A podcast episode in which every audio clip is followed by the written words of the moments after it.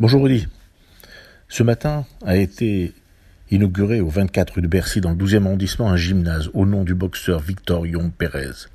Ce jeune juif tunisien né en 1911 a été champion du monde des poids mouches à l'âge de 20 ans en 1931.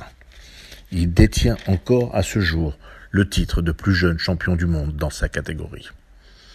Le parcours impressionnant de ce jeune champion raconte non seulement l'histoire d'un jeune juif tunisien issu d'une famille modeste, mais aussi l'histoire d'un petit juif qui, par amour de l'actrice française Mireille Ballin, avait décidé de rester à Paris alors que l'antisémitisme et la collaboration s'étaient installés dans la capitale française, acceptant même d'aller combattre à Berlin au lendemain de la nuit de cristal en 1938.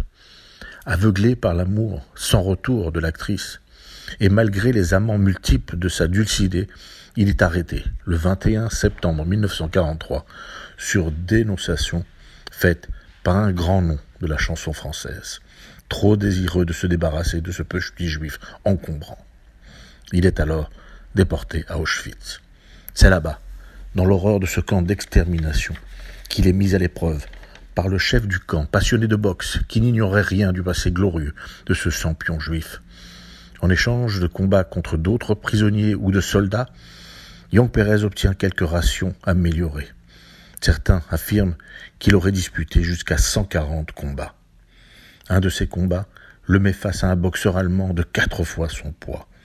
Le boxeur juif accepte ce combat invraisemblable, mais il demande que dans le cas où il tiendrait les 15 rounds, une ration améliorée serait distribuée à ses camarades d'infortune amaigri, sous-alimenté, épuisé, Young Perez relève le défi et tel un, gladiateur se lance dans le combat. Sa volonté impressionnante le fait tenir les quinze rounds. Et face à tous les, témoins pensant assister à une exécution, Young Perez tient. Ce combattant est resté en vie jusqu'à la libération du camp mais c'était sans compter sur la haine des bourreaux qui accompagnaient une des tristes marches de la mort.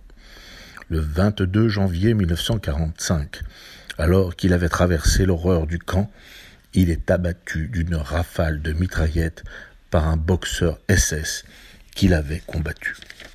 Ce matin, en donnant son nom à un gymnase du 12e arrondissement, a été honoré non seulement le champion du monde, mais également le juif victime de l'antisémitisme et de la collaboration, et aussi l'homme qui, même durant l'horreur, a gardé son humanité.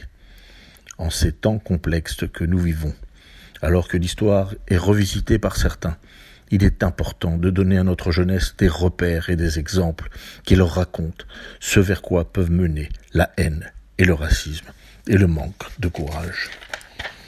Je vous invite tous à redécouvrir ce héros et à raconter son histoire.